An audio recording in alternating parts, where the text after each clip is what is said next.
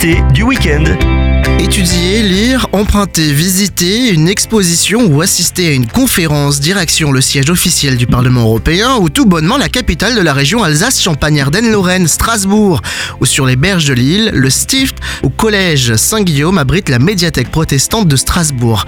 Visite guidée avec son directeur Thomas Guim. Bonjour. Bonjour. Chargé d'histoire, le lieu est en réalité l'héritier naturel d'une bibliothèque qui a échappé au grand incendie de 1870. Alors effectivement, la médiathèque protestante du Stift se trouve à Strasbourg. Elle a deux tutelles, d'une part euh, l'Union des églises protestantes d'Alsace et de Lorraine, et d'autre part le chapitre de Saint-Thomas, hein, qui est l'unique chapitre protestant euh, en France. Et cette double tutelle est effectivement liée à l'identité même de la médiathèque, hein, qui est l'héritière d'une part de la bibliothèque du Collegium Wilhelmitanum, donc au Collège Saint-Guillaume, fondée cette bibliothèque en 1540 par le réformateur et ami euh, de Martin Bucer qui s'appelait Gaspard Edion et qui avait pour objectif d'aider les futurs euh, pasteurs pauvres. Et l'autre tutelle, donc euh, l'Union des Églises protestantes de la Lorraine, est en lien avec la médiathèque protestante puisque nous avons aussi hérité du centre de documentation des églises luthériennes et réformées d'Alsace remontant aux années 80. Et concernant l'incendie, vous avez en effet raison.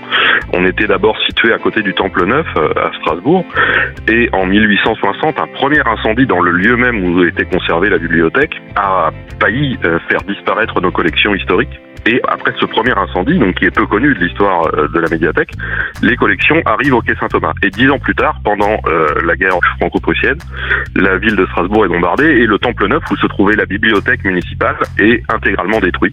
Du fait de notre déménagement dix ans avant, nous échappons au grand incendie de 1870.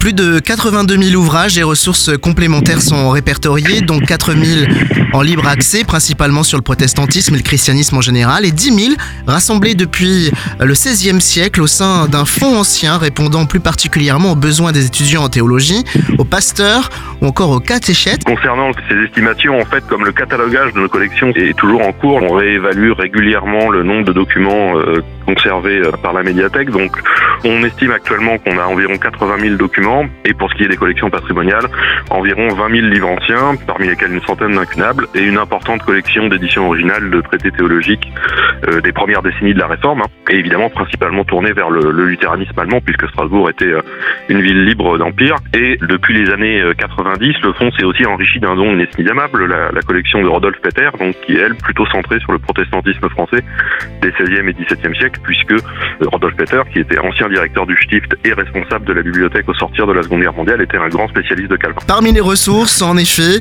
eh bien Jean Calvin, l'édit de Nantes, Pierre de Moulin, encore l'édit de Fontainebleau.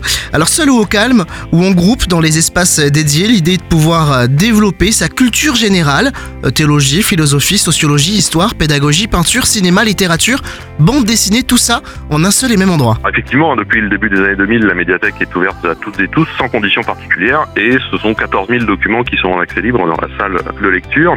Des livres aussi bien donc en théologie, comme vous l'avez dit, en histoire des religions en général et évidemment en histoire du protestantisme et sur les grandes questions éthiques et de société en lien avec les valeurs humanistes, l'écologie, l'accueil de l'étranger, la lutte contre la pauvreté par exemple. Mais on trouve également de la littérature, des BD, des DVD, des CD ou encore des jeux de société, mais aussi des expositions clés en main pour animer la vie des paroisses hein, que l'on peut prêter à travers toute la France. Tout au long de l'année, des rencontres dédicaces, mais aussi des expositions thématiques ou patrimoniales sont organisées pour le public, le grand public. Mais aussi des expositions sur des thèmes de vie d'église.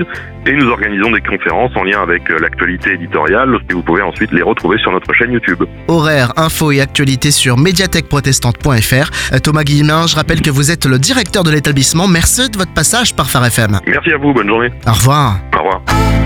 Retrouvez ce rendez-vous en podcast sur farfm.com slash replay.